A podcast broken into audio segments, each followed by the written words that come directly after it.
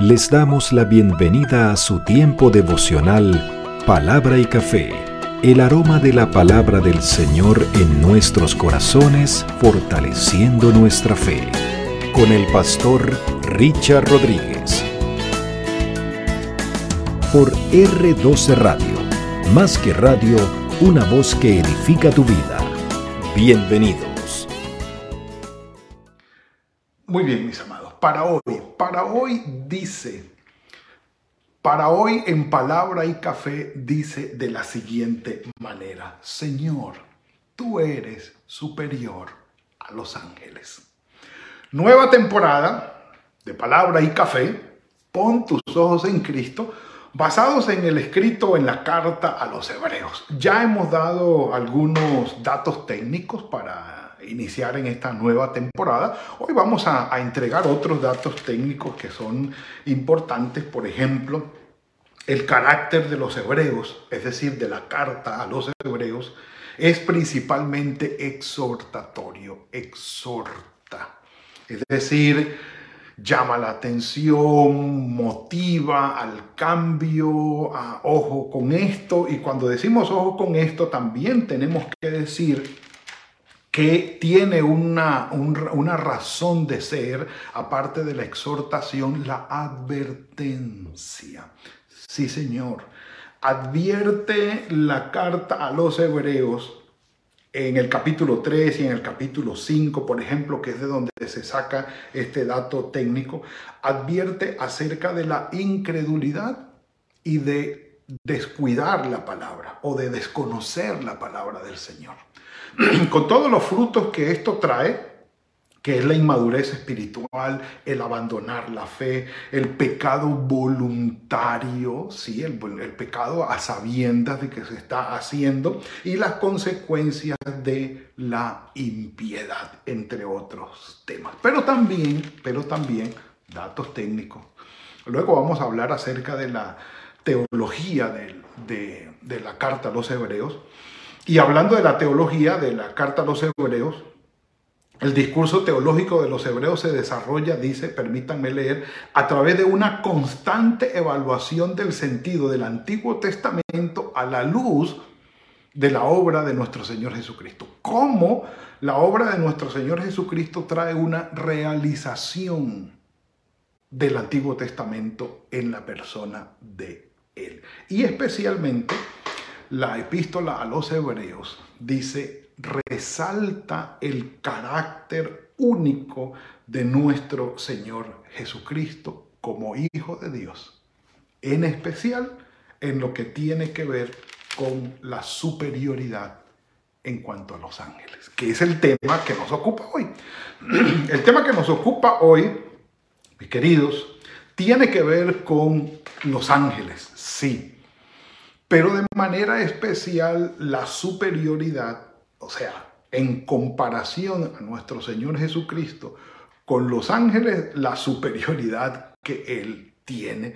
Y obviamente un poco más el carácter de los ángeles. Y utiliza el escritor sagrado en estos versículos desde el 5 al 14 siete salmos mesiánicos, es decir, siete salmos calificados por los judíos antiguos, los hebreos antiguos, como mesiánicos, es decir, porciones que se referían al Mesías que vendría. Esos salmos los refiere aquí el escritor a los hebreos, siete salmos. Obviamente hay otros, otras referencias del Antiguo Testamento para decirnos el Señor Jesucristo, nuestro Señor Jesucristo es superior a los ángeles por cuanto Él es Hijo de Dios, es Dios hecho carne y habitando entre nosotros. Poniendo entonces como fundamento el inicio o lo que va a ser el tema fundamental de la carta a los hebreos. Cómo nuestro Señor Jesucristo ha realizado la salvación entre nosotros, tomando todas las figuras del Antiguo Testamento para decirnos, Él es esta realización. Mencionó las siete, grandes, las siete grandezas perdón, en los versículos del 1 al 4, que ya lo, lo, vimos, las siete grandezas de nuestro Señor Jesucristo. Y ahora por medio de estos siete salmos nos va a decir, los ángeles sí son creados por Dios, tienen un propósito especial, pero no son iguales que Dios, que nuestro Señor Jesucristo. No son iguales que Él. Tampoco merecen alabanza y adoración. Los ángeles no, no, no. Y vamos a mencionar un par de citas que nos refieren eh, eh, explícitamente esto, como los ángeles no requieren adoración y no es bueno, no es eh, bíblicamente sano ni teológicamente sano adorar a los ángeles, ni pedirle a los ángeles, ni orarle a los ángeles, ni exaltarlos al lado de nuestro Señor Jesucristo, a nuestro Padre, ni orarles, ni nada por el estilo. Entonces, aquí en mi Biblia eh, aparece el Hijo superior a los ángeles y la superioridad del Hijo, ese es un tema que se va a manejar, o lo va a manejar el escritor de los Hebreos, desde el capítulo 1, versículo 5, hasta el capítulo 4, versículo 13.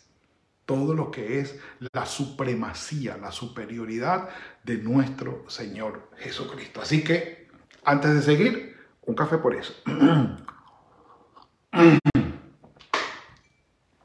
Sí, señor. Así que vamos. De allí, por supuesto, de allí el tema de la, de la nueva temporada. Pon tus ojos en Cristo. Vamos entonces. Dice, versículo 5, comienza con unas preguntas retóricas que eh, son retóricas por cuanto tienen una respuesta eh, que en sí misma nos lleva a la finalidad de la discusión, es decir, a descubrir la supremacía y la superioridad de nuestro Señor Jesucristo. Dice, ¿a cuál de los ángeles dijo Dios jamás? Mi hijo eres tú, yo te he engendrado hoy. Y tampoco, es decir, Jamás le dijo esto a ningún otro ángel, yo seré un padre para él y él será un hijo para mí. Y, otra vez, bueno, hasta allí, hasta y seré, será un padre para mí. El salmo que se resalta aquí es el salmo número 2. El salmo número 2, versículo 7. Yo publicaré el decreto. El Señor me ha dicho, mi hijo eres tú, yo te engendré hoy. Este salmo número 2 los que recuerdan palabra y café, en los salmos es un salmo mesiánico por cuanto es referido al momento en que se ungía al rey como rey. Y este versículo 7 nos da a entender que en la antigüedad, y se confirma, eh, el rey era en el momento de la unción para eh, entrar a ejecutar su reinado, era considerado como hijo de Dios. De manera que el Salmo capítulo 2, versículo 7 es tenido como una eh, declaración mesiánica sobre nuestro Señor Jesucristo y aquí lo refiere el escritor de los Hebreos, diciendo, el Hijo de Dios en su relación, porque es una figura humana para entender nosotros cómo se, eh, digamos, se relacionan el Padre y el Hijo es, una figura antropomórfica, entendámoslo, no quiere decir que literalmente, eh, así como nosotros manejamos una relación Padre-Hijo, pues también nuestro Padre Celestial con el Señor Jesucristo es exactamente igual. No, no, no. Esa es una figura antropomórfica para que nosotros más o menos entendamos lo que es la esencia de Dios y lo que tiene que ver con nosotros. Entonces, eh, el Hijo, claro, es superior a los ángeles. Y es lo que está diciendo aquí. El versículo 6 dice, y otra vez, cuando introduce al primogénito al mundo, claro, el Señor toma carácter humano con todo lo que ello significa al introducirse en la creación como ser humano. Y si ha de tener un título especial que le da supremacía sobre todo, le da el título de primogénito, ¿Por qué? Porque en la cultura semita antigua, el primogénito era el que tenía derecho sobre todo, soberanía sobre todo, era el primero. Por eso Jacob quería robarle la primogenitura o quería tener la primogenitura que tenía Esaú. Entonces entendamos, cuando se habla de primogénito aquí, no quiere decir, ah, entonces el Señor Jesucristo fue creado, Dios de alguna manera ya le dio a luz y le dio existencia. No, no, no, no, no, venga. Estamos hablando de, de una figura antropomórfica para que nosotros entendamos el valor o la supremacía, la posición de nuestro Señor Jesucristo.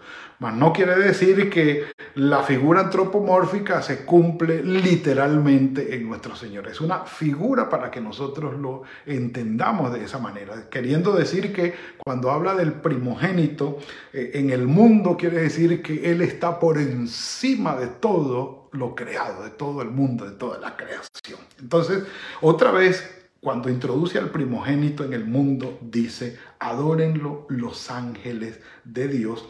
Y la referencia aquí, aparte de Deuteronomio 32, 43, es el Salmo 97, 7, que este Salmo dice 97, 7, quedan humillados.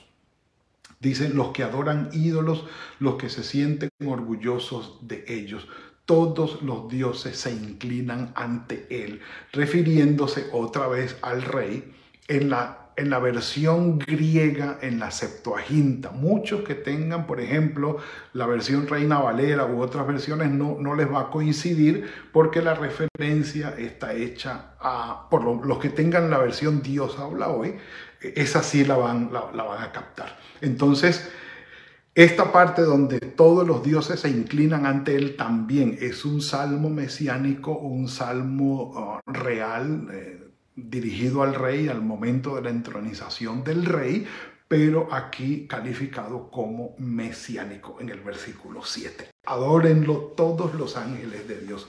Y ciertamente, versículo 7, hablando ah, de los ángeles, dice, dice, hablando de los ángeles, el que hace a sus ángeles espíritus y sus ministros llama de fuego. Allí se está citando el Salmo 104, versículo 4.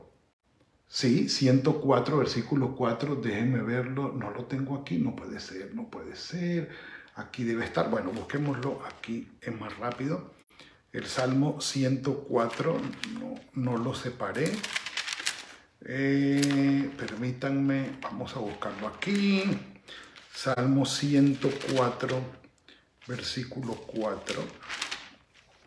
Ok, aquí está, 104, 4. Dice, el que hace a los vientos sus mensajeros y a las llamas de fuego sus ministros, usando un término en hebreo por llama de fuego, donde se traduce como ángeles también, también. Eh, no recuerdo, tengo dudas exactamente del término en hebreo, no lo quiero mencionar para no ir a equivocarme, pero es una referencia a esto de los ángeles.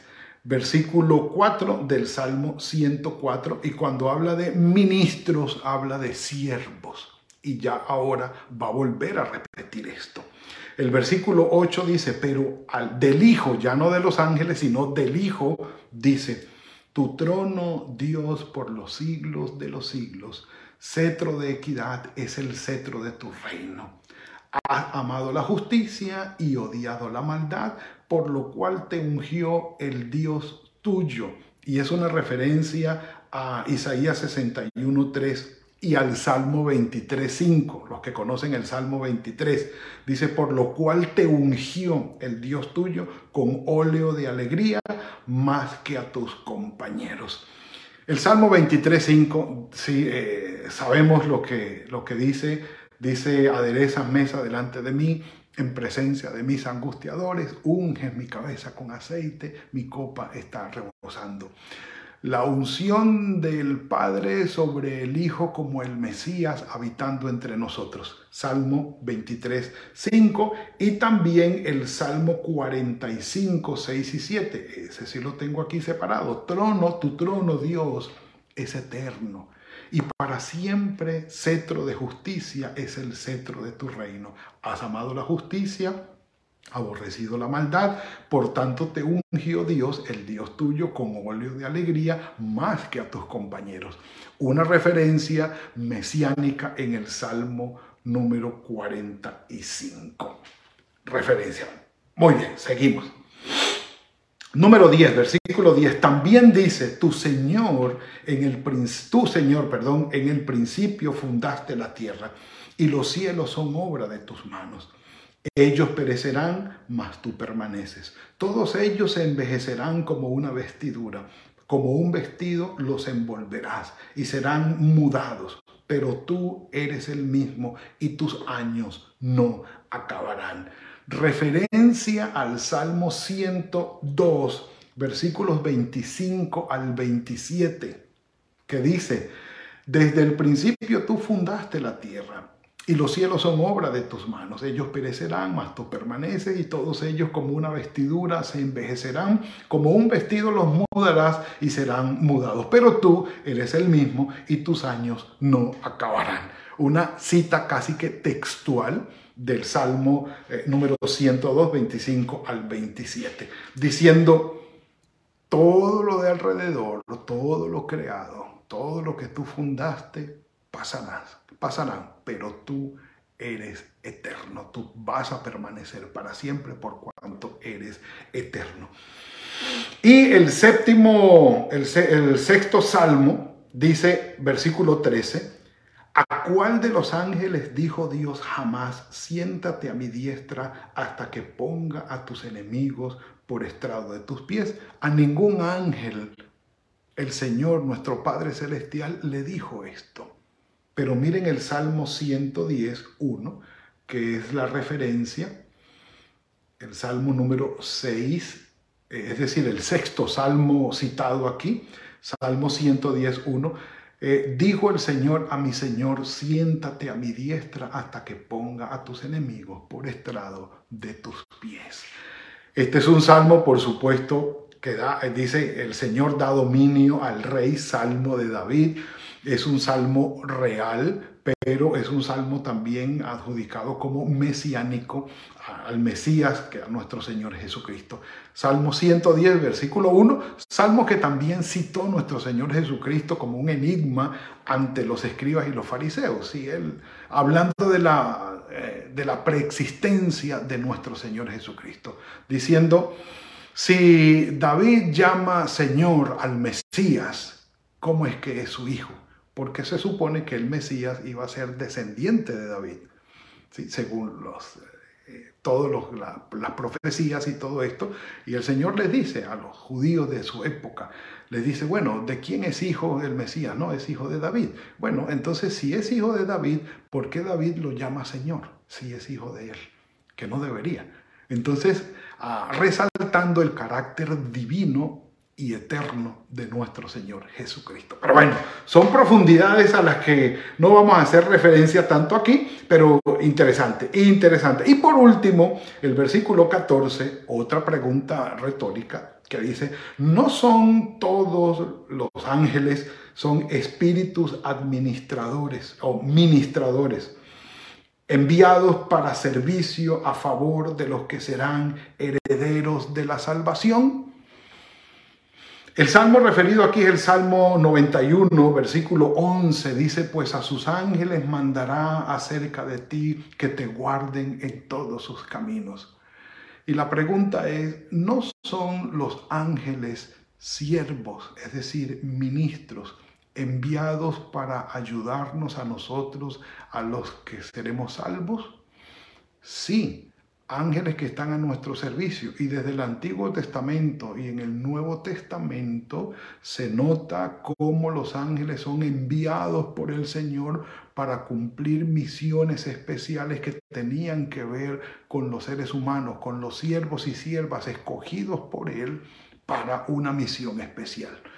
¿Sí? Por ejemplo, hasta Balaam se le apareció, la burra pudo ver el ángel que estaba al frente de, ella, eh, Balaam no, no, lo veía, Abraham recibió visita de ángeles, Lot recibió visita de ángeles, y ya más adelante... Eh, eh, ¿cómo se llama? Daniel habla de la pelea que tenían los ángeles a favor nuestro y en el Nuevo Testamento, por supuesto, la Virgen María recibe a, Gabriel con el mensaje eh, de, todo esto. Zacarías también en el lugar santísimo recibe la visita de un ángel. Siempre se, muestran como ah, siervos de Dios para ayudarnos en nuestra vida. Ahora, Vamos a Apocalipsis. En el libro de Apocalipsis, en el libro de Apocalipsis, capítulo 19 de Apocalipsis, ustedes saben que un ángel fue el que trajo la revelación de todo Apocalipsis a Juan, estando en la isla de Patmos. Y esta revelación la recibe Juan por medio de este ángel. Y dice el versículo 10 del capítulo 19 de Apocalipsis, yo me postré a los pies del ángel para adorarlo, pero él me dijo, mira, no lo hagas, yo soy consiervo tuyo y de tus hermanos que mantienen el testimonio de Jesús. Adora a Dios, adora a Dios. Y en el capítulo 22, versículos 8 y 9 dice, yo Juan, soy el que oyó y vio estas cosas. Después que las hube visto, me postré a los pies del ángel que me mostraba estas cosas para adorarlo. Pero él me dijo, mira, no lo hagas, pues yo soy consiervo tuyo, de tus hermanos los profetas y de los que guardan las palabras de este libro. Adora a Dios. Mis amados, la exhortación es clara. Número uno, nuestro Señor Jesucristo es superior a los ángeles. No hay punto de comparación. Y número dos, a los ángeles no debemos adorarlos, no debemos pedirles ni referirnos a ellos según la instrucción bíblica. Si tienes estatuas de los ángeles en tu casa, bueno, que el Señor te oriente para lo que tienes que hacer, deshazte de ellas, no tienes por qué rendirle adoración, ni oración, ni referirte a ellos, no está bíblicamente permitido. Adora a Dios, ora a nuestro Padre Celestial, pídele a nuestro Señor Jesucristo, ríndele culto a Él, más no a los ángeles. Los ángeles son siervos en las manos del Señor para bendecirnos incluso a nosotros. No nos olvidemos de la hospitalidad, va a decir Hebreos, porque algunos sin saberlo hospedaron ángeles. Ya llegaremos a ese punto. Pero que el Señor nos dé la sabiduría para adorarlo a Él en la supremacía que Él tiene, nuestro Señor Jesucristo, y darle gracias al Señor por los ángeles que los ha enviado a través de la historia para servirnos a nosotros. Pero a ellos jamás orarle y jamás rendirles culto. Que el Señor nos dirija. Padre, Gracias por este tiempo nutrido de tu palabra. Gracias, Señor. Gracias porque entendemos que nuestro Señor Jesucristo es supremo a toda la creación, a todo lo creado. Nadie merece más adoración que Él. Ayúdanos, oh Señor, a recibir este mensaje, a ponerlo en práctica, a cada día tener tiempos de oración y de búsqueda tuya, en tu palabra, en el nombre de tu Hijo Jesucristo, como lo has dejado establecido. Gracias porque nos has bendecido a través de los ángeles, Señor, y a ti te damos la gloria y la honra por cada uno de ellos, por los que has creado, por los que has usado para bendecirnos a nosotros. Pero te honramos a ti, Señor, y te adoramos a ti. Nuestras vidas están en tus manos. A ti sea la gloria siempre, en Cristo Jesús. Amén y amén. Bueno, bastante nutrido este tema de hoy, era propicio, era necesario, pero bueno, ya lo avanzamos, allí ustedes pueden volver sobre él para masticarlo de nuevo. Que el Señor los bendiga y los guarde, que tengan un muy buen día, fructífero día, fructífera semana. Y si el Señor lo permite, nos veremos mañana en otro tiempo de palabra y café. Que el Señor los bendiga. Gracias por compartir con nosotros este espacio de palabra y café. Hasta una próxima oportunidad por R12 Radio. Más que radio, una voz que edifica tu vida. Que Dios les bendiga.